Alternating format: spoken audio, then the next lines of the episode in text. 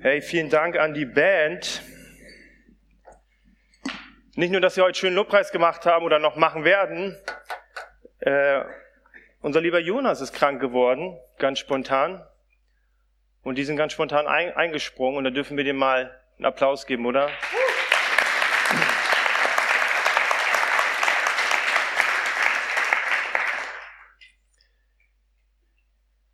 Samuel hat schon angekündigt, unsere aktuelle Predigtreihe Jüngerschaft. Und ich habe dir mal, ich, ich, weiß, ich ärgere euch gerne ne, mit Fragen. Natürlich beginne ich auch heute mit einer Frage.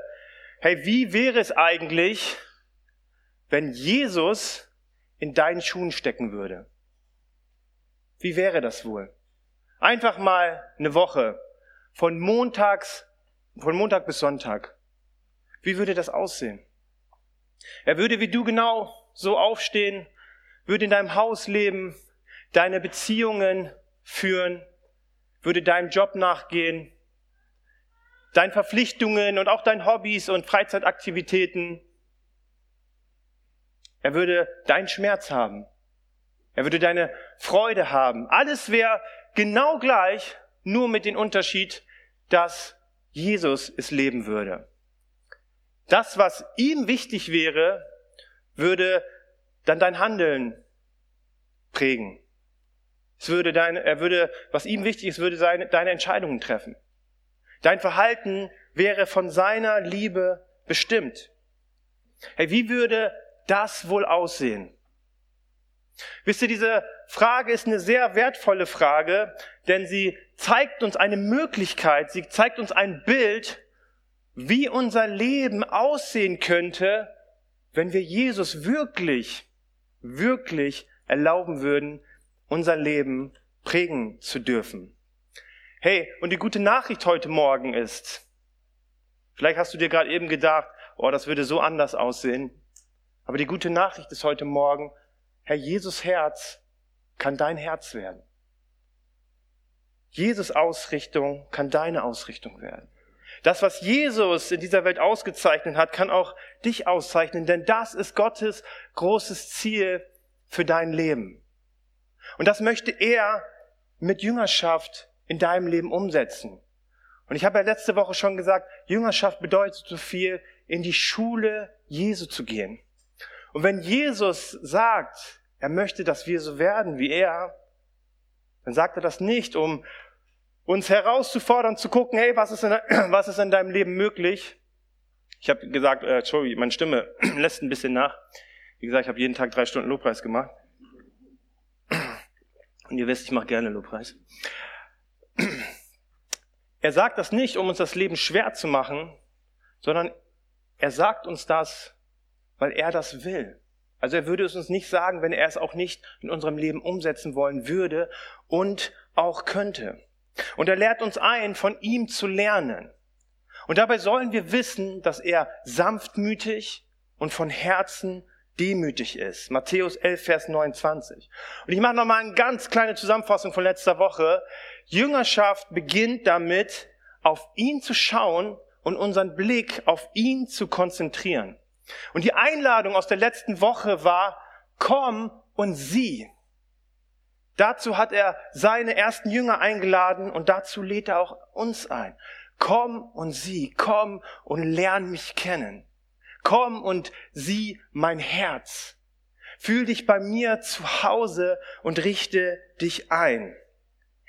Unsere Berufung als Jünger Jesu ist in erster Linie bei ihm zu sein und zu sehen. Zu sehen, wer er ist und wie er was tut. Und heute gehen wir einen Schritt weiter und dafür wollen wir in die Berufung von Petrus schauen. Und wir steigen mal ein in den Text Lukas 5, die Verse 1 bis 11. Eines Tages stand Jesus am Ufer des Sees von Genezareth. Die Menschen drängten sich um ihn und wollten Gottes Botschaft hören. Da sah er zwei Boote am Ufer liegen. Die Fischer waren ausgestiegen und reinigten ihre Netze. Er stieg in das eine der Boote, das Simon gehörte, und bat ihn, ein Stück vom Ufer abzustoßen. Dann setzte er sich und sprach vom Boot aus zu der Menschenmenge. Als er seine Rede beendet hatte, sagte er zu Simon, fahr hinaus auf den See und wirf mit deinen Leuten die Netze zum Fang aus. Simon erwiderte, Herr, wir haben uns die ganze Nacht abgemüht und nichts gefangen. Aber weil du es sagst, will ich die Netze noch einmal auswerfen. Sie taten es und fingen so viele Fische, dass die Netze zu reißen drohten. Sie mussten die Fischer im anderen Boot zur Hilfe herbeiwinken. Schließlich waren beide Boote so überladen, dass sie fast untergingen. Als Simon Petrus das sah, warf er sich zu Jesus nieder und bat, Herr, geh fort von mir, ich bin ein sündiger Mensch. Denn ihn und alle anderen, die im Boot waren, hatten, hatte die Furcht gepackt, weil sie einen so gewaltigen Fang gemacht hatten. So ging es auch den anderen aus den anderen Booten, Jakobus und Johannes, den Söhnen von Zebedäus, die mit Simon zusammenarbeiteten. Jesus aber sagte zu Simon, hab keine Angst, von jetzt an wirst du Menschen fischen. Da zogen sie die Boote an Land und ließen, äh, ließen alles zurück und folgten ihm nach. Ich mal ganz kurz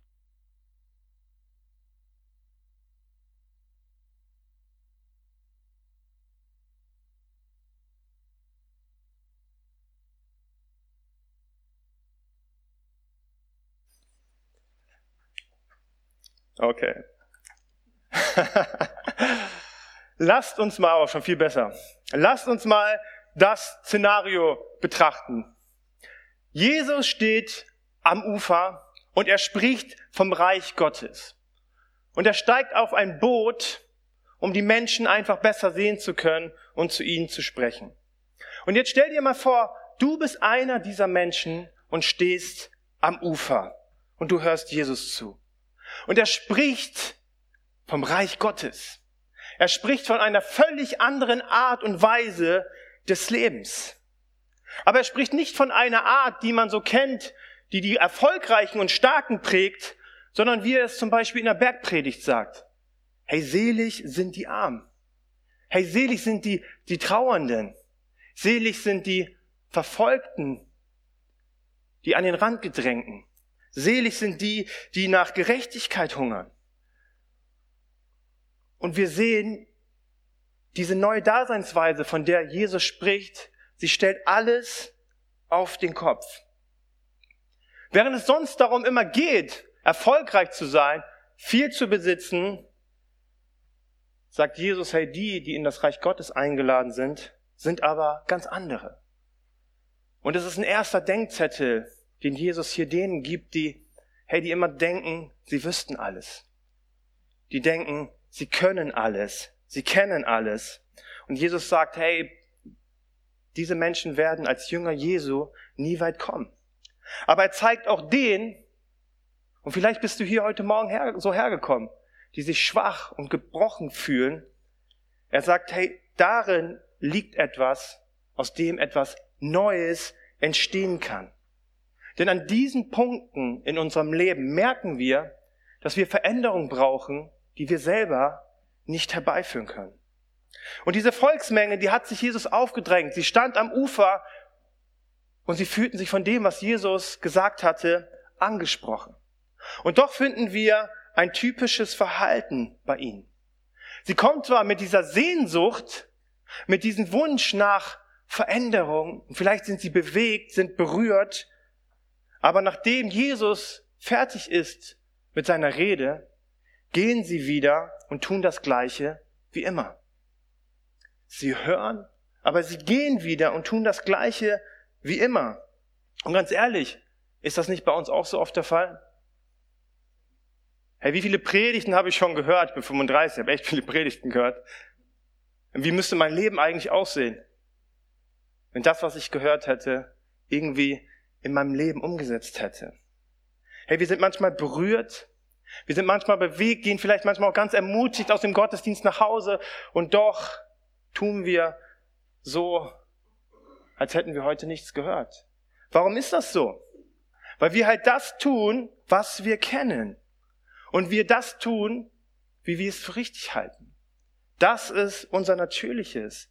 Und wir werden es auch gleich bei Petrus sehen, und doch passiert zwischen Petrus und Jesus etwas, was uns als Vorbild dienen soll. Wenn Jesus uns ruft, dich und mich, komm und folge mir nach. Und Petrus ist so regelrecht ein Bild für unser Leben. Hier wird ja sogar, das ist interessant, hier wird noch von Simon gesprochen. Hier wird noch nicht von Petrus gesprochen, sondern von Simon, der Jesus noch nicht nachfolgt, der Jesus noch nicht kennt. Und dieser Typ hat sich die ganze Nacht abgemüht. Er hat alles gegeben und doch hat er nichts gefangen. Und wir müssen uns vor Augen mal, hey, Petrus war kein Amateur. Wir müssen nicht denken, dass oh, Petrus war einfach ein schlechter Fischer und deswegen ist jetzt Jesus in sein Leben gekommen. Nein, der war ein Profi in seinem Geschäft und der wusste, wie man fischt. Deswegen hat er zur besten Zeit gefischt und am besten See. Und doch blieb sein Erfolg aus. Und ich glaube, dass sowas uns in unserer Jüngerschaft bremsen kann und wir nicht vorwärts kommen. Nicht, weil wir schlecht in etwas sind, sondern weil wir grundsätzlich verstanden haben, wie das Leben funktioniert. Und du wirst jetzt irgendwie denken, dann, das klingt total unlogisch. Aber es ist ja nicht so, dass wir morgens aufstehen und völliger Angst so die Decke hochziehen und denken, ich weiß heute nicht, was passiert. Ich habe Angst, dass ich sterbe und dass du irgendwie gar nicht mit dem Tag klarkommst. Nein, wir haben gelernt, wie das Leben funktioniert. Wir haben gelernt, wie Beziehungen funktionieren. Wir haben vielleicht sogar einen Beruf gelernt, wie er funktioniert. Und wir haben auch gelernt, wie man so als Christ lebt. Und doch sind es unsere Sichtweisen, unsere Erfahrungen, die uns an diesen Punkt bringen, wie Petrus.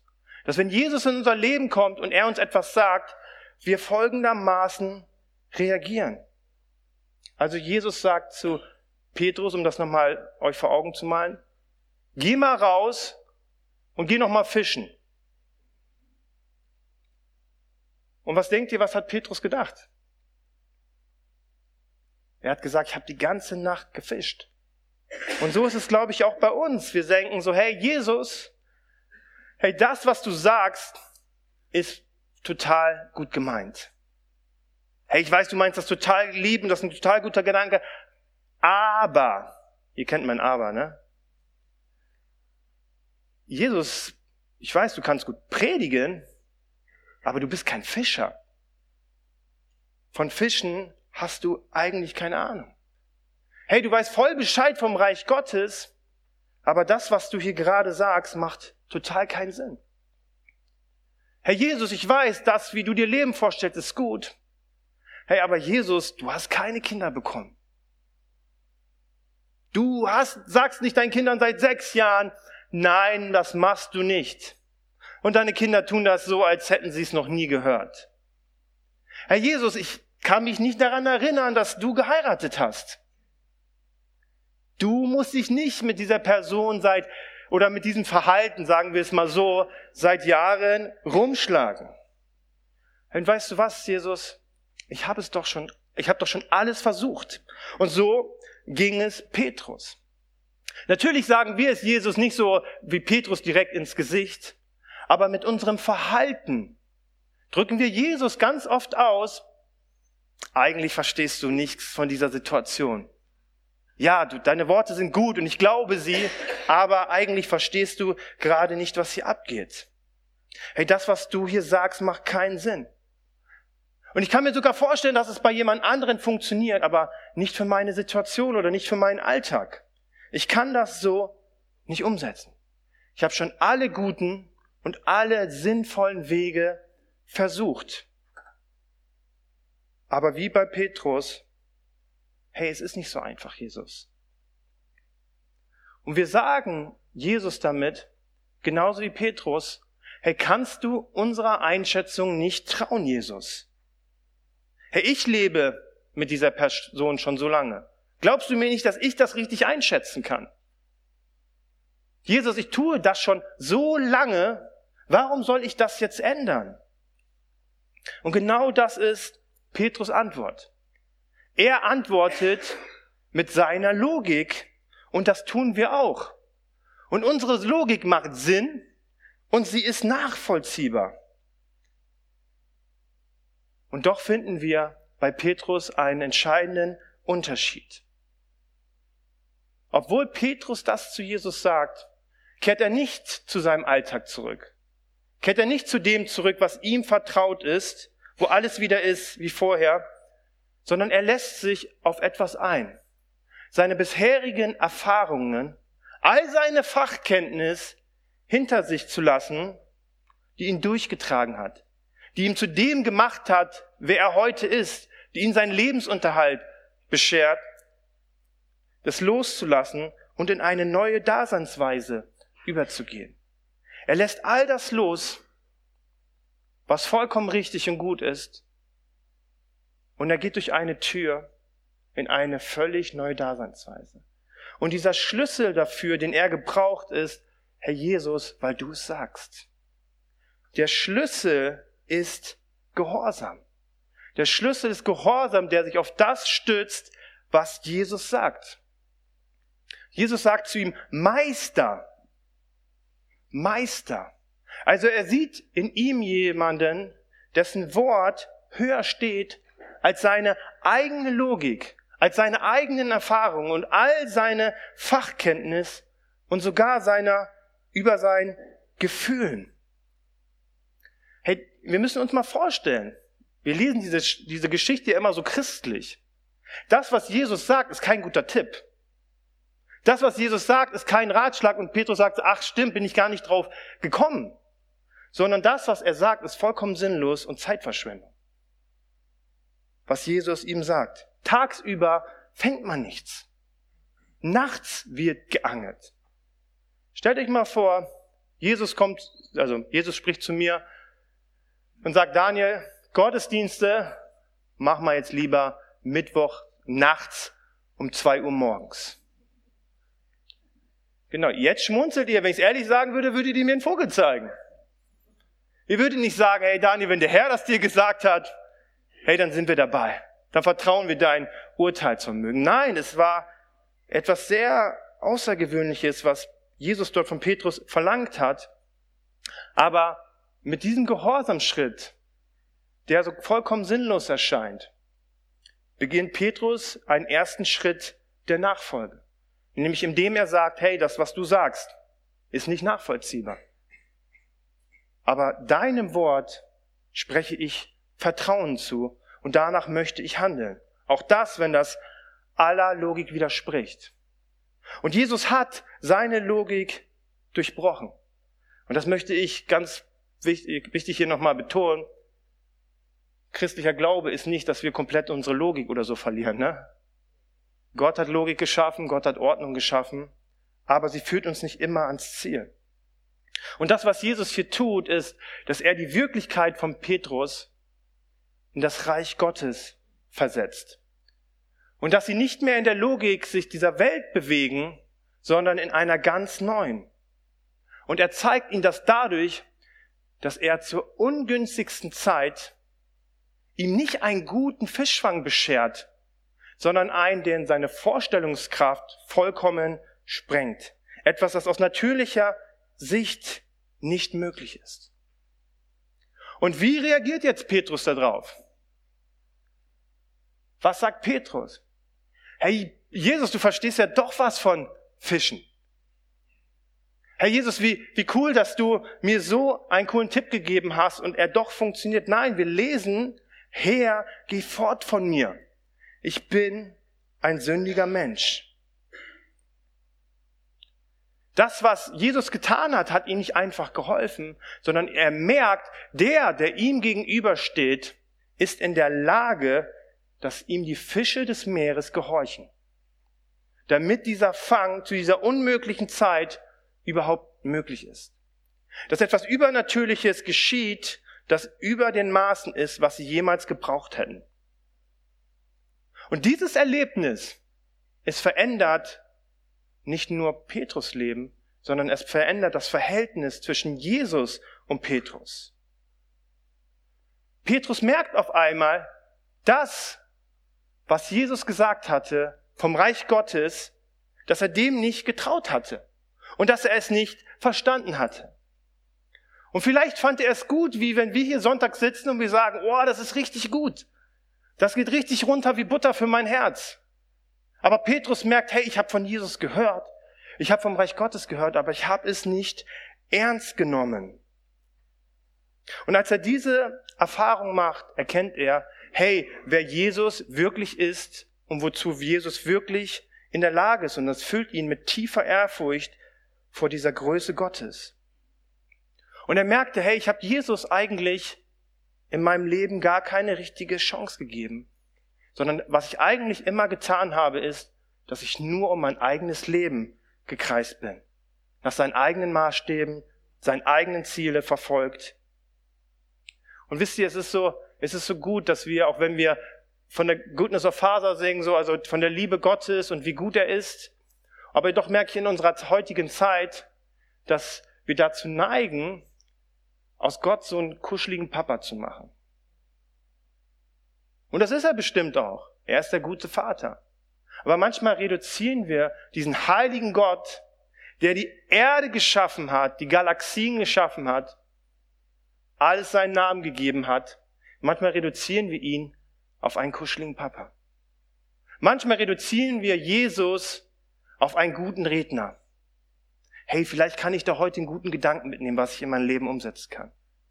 Vielleicht ist da was Gutes dabei, was, was ich in meinem Leben umsetzen kann, aber wir erkennen nicht, wer er eigentlich ist. Er ist der Heilige Gottes. Und es ist so wichtig, dass wir nicht nur kommen und sehen, sondern dass wir auch Glaubensschritte in unserem Leben gehen, damit wir erkennen, dass Jesus nicht nur jemand ist, der uns helfen kann, sondern wer er wirklich ist, wer Gott wirklich ist.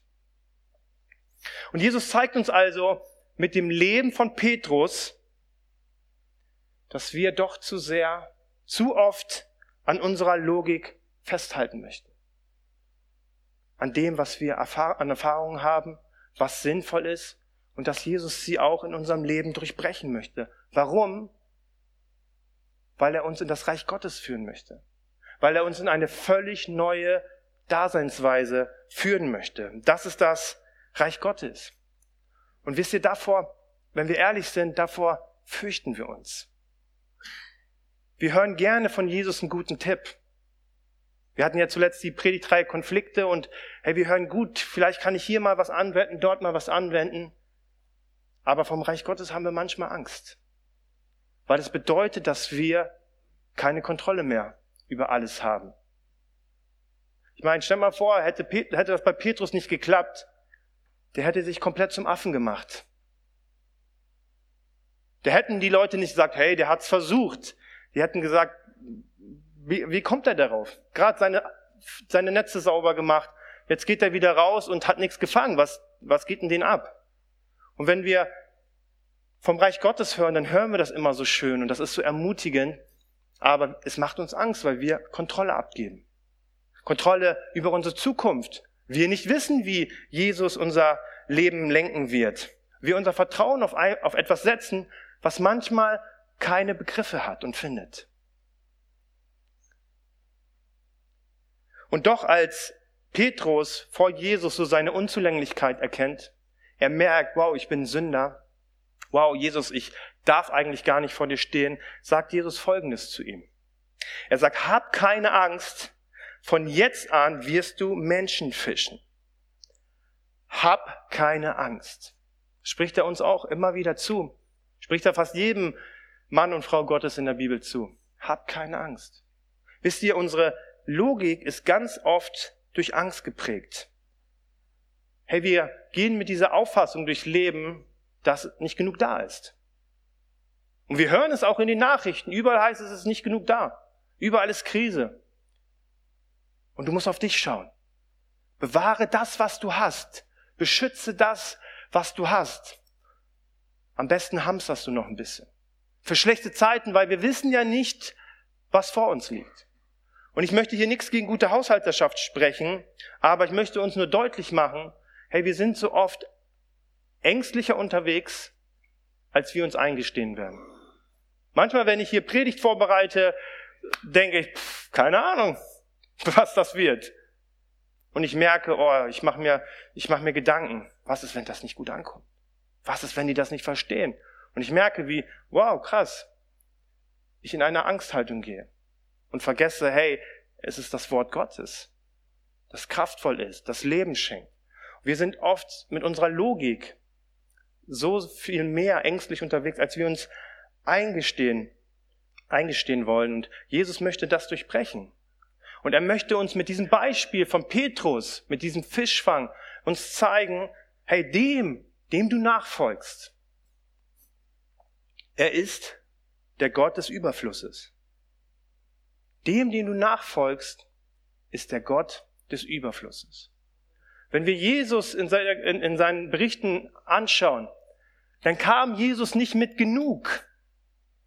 Es hat gerade so für alle gereicht. Schauen wir uns die fünf Brote und zwei Fische an. Die hatten 13 Körper, 12 oder 13 Körper hatten die übrig. Bei 5000 Menschen. Dort, wo Jesus auftaucht, da ist Überfluss.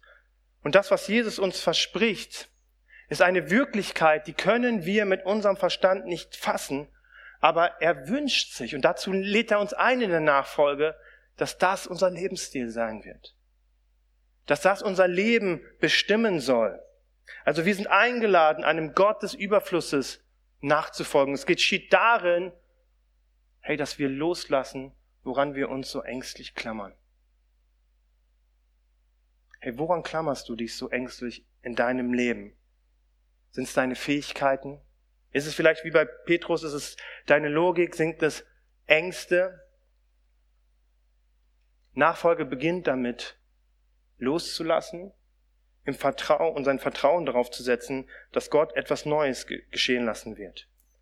Wir eintreten in sein Reich, in das Reich der Freude, in das Reich des Friedens, in das Reich der Freiheit. Dazu ruft er uns in der Nachfolge auf und wie reagieren wir, du und ich? Petrus hat reagiert, aber wir sitzen heute hier zusammen. Und die Frage ist, wie reagieren wir darauf? Und wisst ihr was? Unsere Antwort auf diese Einladung, sie kann ganz konkret aussehen. Es können kleine Schritte weg vom Ich und meinen Ängsten hin zu Jesus sein. Wisst ihr, wenn wir uns manchmal die, so die Geschichten anschauen, wir neigen ja immer dazu, die dramatischen, habe ich ja letzte Woche auch schon euch erzählt, dass wir uns immer so die dramatischen Sachen anschauen. Aber Petrus hat danach sofort alles liegen gelassen, seinen Job hingeschmissen, ist Jesus nachgefolgt und wir merken so, ich habe doch eine Familie, ich habe Kinder. Kann ich das so, kann ich das so machen? Und wir dramatisieren oft die Nachfolge. Wir denken so, Nachfolge kann nur 180 Grad sein und auf einmal muss alles sich von heute auf morgen verändern. Wisst ihr, als ich noch Jugendarbeit gemacht habe und jetzt muss ich das Melanie immer anhören und Andy und Hannes. Was hat Gott mit meinem Leben vor? War immer so die Standardfrage. Was soll ich für einen Beruf machen? Also eine gute, aber eine so große Frage, auf die es nicht immer so leicht eine Antwort gibt. Und die Jugendlichen haben dadurch gar nicht gesehen, dass sie aber schon Antworten im Hier und Jetzt haben. Antworten, wie sie Jesus nachfolgen können. Anfangen können, wie sie mit ihren Freunden umgehen. Antworten können, wie sie so im Leben unterwegs sein können. Dass es kleine Antworten gibt. Wisst ihr, wir machen uns so oft so, so große Gedanken. Hey, wenn Gott mich aufruft, von meinem Geld was zurückzugeben, mit dem er mich gesegnet hat, dann will er alles haben. Oder wenn ich ihm dienen soll, oh, der, der, der wird mich richtig ans Äußerste bringen. Und die Frage ist für uns, oder sie kann so aussehen, Herr Jesus, was ist mein nächster Schritt? Was ist mein, es darf dramatisch passieren, ne? Gott hat auch dramatische Sachen in meinem Leben getan, aber wir können ihn fragen, ja Jesus, was ist mein nächster Schritt, wo du mich rufst, dir nachzufolgen? Was sagst du in einem Bereich meines Lebens, wo ich dir neu vertrauen soll, vielleicht meine Logik oder Ängste verlassen soll und einen nächsten Schritt der Nachfolge gehen soll? Wisst ihr, das war für Petrus ein sehr besonderer Moment. Und doch waren es die drei Jahre, wo er Jesus nachgefolgt ist. Und der hat richtig viel Mist gebaut, der Kerl. Aber es waren diese drei Jahre, die er Jesus nachgefolgt ist, wo er Schritt für Schritt Jesus nachgefolgt ist und Glaubensschritte gegangen ist. Also wenn du ein Problem mit einem Menschen hast, vielleicht sollst du ihm vergeben. Dann kannst du Jesus fragen, Herr Jesus, was ist mein nächster Schritt? Jesus sagt, wir sollen lieben. Alter, das ist krass. Jemand, der uns vielleicht enttäuscht hat, der uns verletzt hat, uns hintergangen hat, hey, den soll ich jetzt lieben, das, das ist unmöglich. Aber was kann ein nächster Schritt sein? Hey, vielleicht ist ein nächster Schritt, nicht mehr über dieser Person schlecht zu reden. Wenn mir, wenn mir Gedanken über diese Person kommen, nein, ich lasse es nicht zu, über diese Person schlecht zu denken, Schlechtes auszusprechen. Und vielleicht ist ein weiterer Schritt zu sagen, hey, vielleicht denke ich auch mal über was Positives über die Person. Oder ich, ich, ich segne diese Person.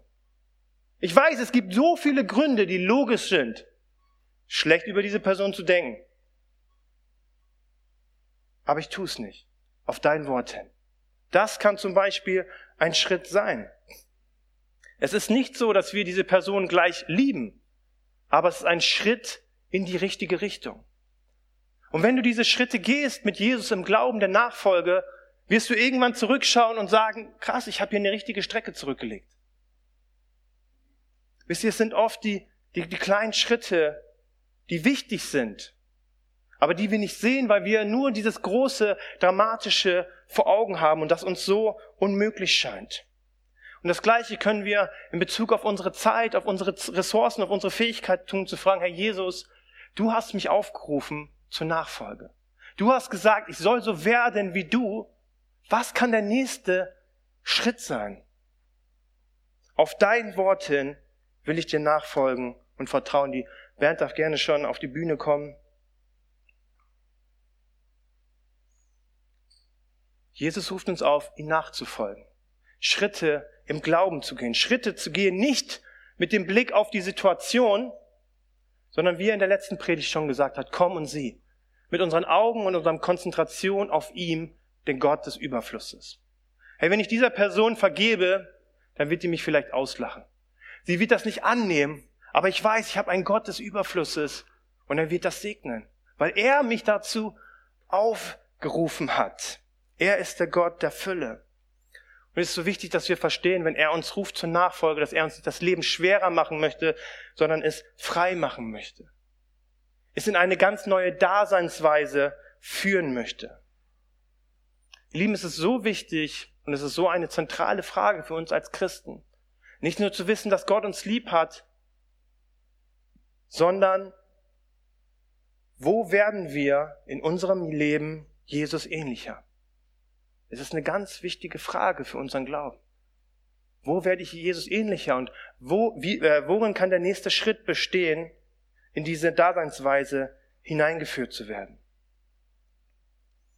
Denn du und ich, nicht nur Elite-Leute, du und ich sind eingeladen, ihm nachzufolgen.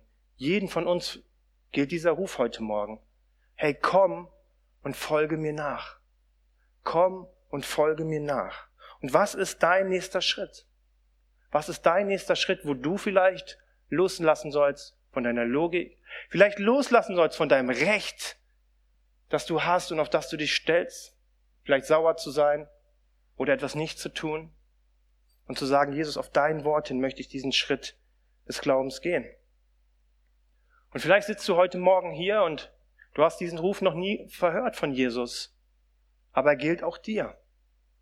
Folge mir nach. Du hast deine Logik und dein Leben funktioniert vielleicht sogar auch, aber ich habe Leben für dich. Eine ganz andere Daseinsweise. Und wie Samuel es schon im Abendmahl gesagt hat, dafür war bereit, Jesus sein Leben zu geben, damit du dieses Leben hast zu dem er dich berufen und zu dem er dich bestimmt hat. Und wir wollen jetzt gleich noch einen Song singen und ich möchte dich einfach einladen. Geh vor Gott. Gott ist immer nur ein Gebet entfernt. Und vielleicht hast du auch was auf dem Herzen, was dir schwer auf dem Herzen liegt. Wir haben auch Leute, die für dich beten, auch nach dem Gottesdienst. Aber ich möchte dich einladen, zu sagen, hey, reagier auf diesen Ruf Jesus. Er ruft heute zu dir, folge mir nach. Was ist deine Reaktion? Ich möchte nochmal beten.